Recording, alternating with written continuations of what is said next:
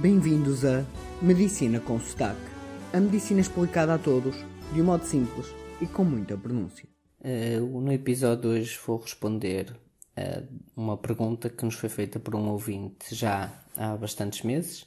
Ele ao todo até fez um total de oito perguntas. Eu vou aproveitar os episódios para ir respondendo. E eu quero pedir as mais sinceras desculpas ao ouvinte porque já me enviou isto há meses e eu só agora sem qualquer uh, justificação ou desculpa devida, uh, só agora é que vou começar a responder, portanto, as minhas desculpas. A pergunta que hoje vou responder é como é o processo de entrada na emergência e na MVMER, os requisitos necessários, se compensa financeiramente, quais horários disponíveis e como sabemos se vamos estar nas motas, carros ou helicóptero. Então, eh, eu vou começar por explicar de maneira muito simples, muito simples, como é que funciona o INEM, o Instituto Nacional de Emergência Médica, e digo que vai haver muitos dados e factos e o episódio pode não se tornar muito interessante porque não há, assim, uma, uma história bonita que, o, que acompanhe o episódio. Eu vou dividir em duas categorias, que é uh, as centrais do INEM e a rua, que a rua normalmente é o que nós vemos. Então, das centrais, é o que eu lhe vou chamar o CODU, Centro de Orientação de Doentes Urgentes. Existem quatro, Porto, Coimbra, Lisboa e Faro. E é lá que atendem as chamadas do 112 relativas às emergências médicas.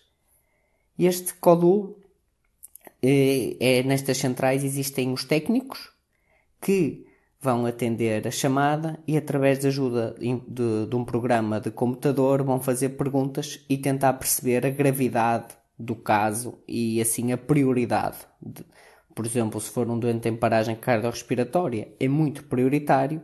Se calhar, se for alguém com dor de barriga há duas semanas, é pouco prioritário. Depois, depois de estabelecer esta gravidade, há outro técnico que, em função dessa gravidade, vai enviar ajuda que pode ser uma ambulância, pode ser uma moto, pode ser um, um carro médico, de, varia. E então, nestes centros existem vários técnicos que estão a atender estas chamadas e a enviar as ajudas. Existem muitos poucos médicos, cerca de dois, três, varia, mas anda mais ou menos nisso. Eh, a função enfermeiros não existe. A função deste médico é uma função de regular tudo o que está a acontecer, uh, atuar em situações mais duvidosas. Portanto, é uma, uma atitude muito passiva, muito pouco interventiva para o que, o que eu acho que seria o ideal. Pronto, e é assim que nós temos o, as centrais. Depois na rua, que é aquilo que nós vemos nós temos as, as ambulâncias, que algumas são do próprio INEM, que têm funcionários do INEM, técnicos de emergência. Outras são dos bombeiros, que têm bombeiros com formação específica em emergência. E não esquecer que os bombeiros fazem parte da proteção civil, mas aqui há acordos e cooperação entre os bombeiros e o INEM, e portanto isto são as ambulâncias mais básicas. Depois temos outro tipo de ambulâncias, que são as ambulâncias CIV, de suporte imediato de vida. Estas ambulâncias já são capazes de fazer mais coisas, são mais diferenciadas, são mais capazes, têm mais material. E assim são constituídas por um enfermeiro e um técnico de emergência. Este técnico pertence ao INEM, o enfermeiro pode pertencer a um hospital ou pode pertencer ao INEM. Temos ainda as motas, que a mota é guiada pelo técnico. E depois temos uh, os meios mais diferenciados, que é a viatura médica, que é chamada AVMER, viatura médica de emergência e reanimação e o helicóptero. E aqui é uma coisa importante, sobretudo porque quem nos fez a pergunta foi um médico. A viatura médica de emergência e reanimação trabalha em colaboração com o INEM, mas pertence aos hospitais. Cada hospital, não todos, mas a maior parte, tem uma viatura médica e é o hospital que organiza a escala e que a faz funcionar. O INEM apenas faz alguma colaboração e é através do INEM que essa viatura médica vai sair para as ocorrências. Portanto, a maior parte dos médicos que trabalham no INEM não são do INEM, não têm contrato com o INEM, prestam um serviço ao INEM e a maior parte deles é dos hospitais. O helicóptero é um caso diferente. A maior parte também prestam, são médicos que prestam, o helicóptero tem médico e enfermeiro, prestam um serviço ao INEM, mas não são funcionários do INEM. Ou seja, não são funcionários, como eu digo, no contexto de ter um contrato individual de trabalho. Portanto, essa é ideia que aqui o nosso ouvinte nos disse, como saber em que é que nós vamos estar na escala, se, se é nas motas, carros ou helicópteros, nós já percebemos que nas motas nunca poderia ser porque são conduzidas por um técnico, e que nos carros também quem trabalha lá não são funcionários do INEM, mas sim funcionários dos hospitais. Portanto, Uh, pode existir a ideia que, que, quem anda nas ambulâncias ou nos carros sejam médicos do INEM, mas isso não, não é verdade. Uh, portanto, isto para dizer que o INEM, enquanto carreira médica, um médico achar que vai entrar para o INEM e ao trabalhar lá vai um dia trabalhar no helicóptero, outro dia trabalhar nas viaturas médicas, isso não existe. Não existe mesmo. Continuando assim, depois de explicar de modo de modo muito, muito fácil. Uh, o INEM vou explicar então responder aqui quais os requisitos necessários. Portanto, para trabalhar nas viaturas médicas, é preciso estar num hospital que tenha essa viatura médica e falar com o coordenador, o responsável.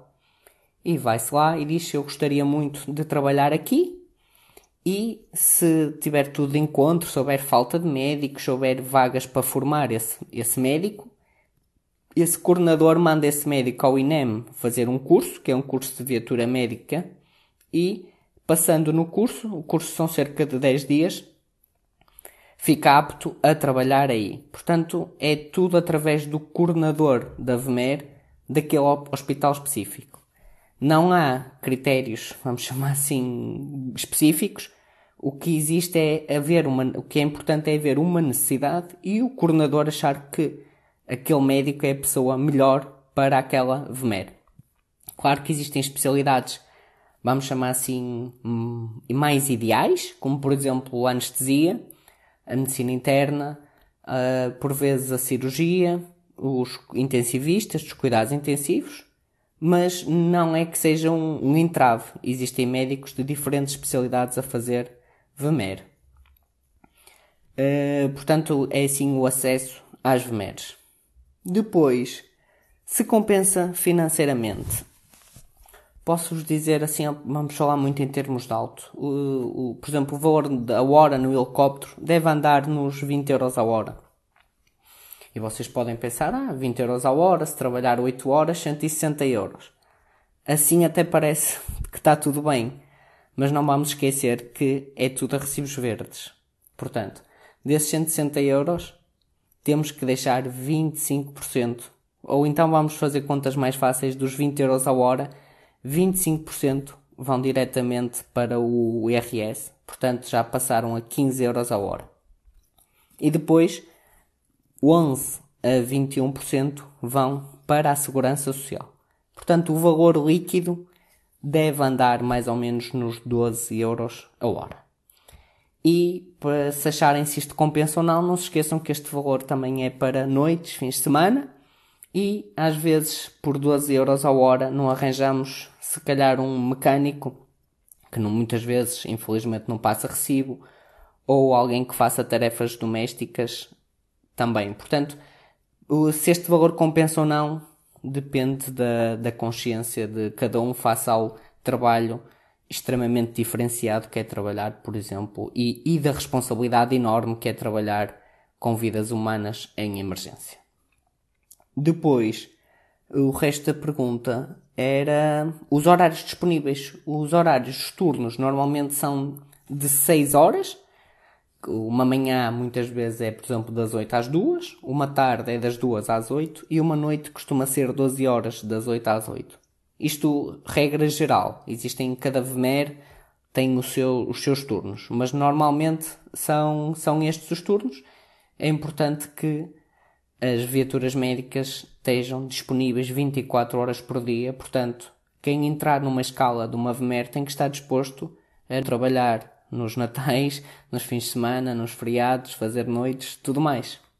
Vou acabar por aqui e vou deixar já como tema para o próximo episódio para continuar como melhorar o funcionamento do INEM da VMER em Portugal.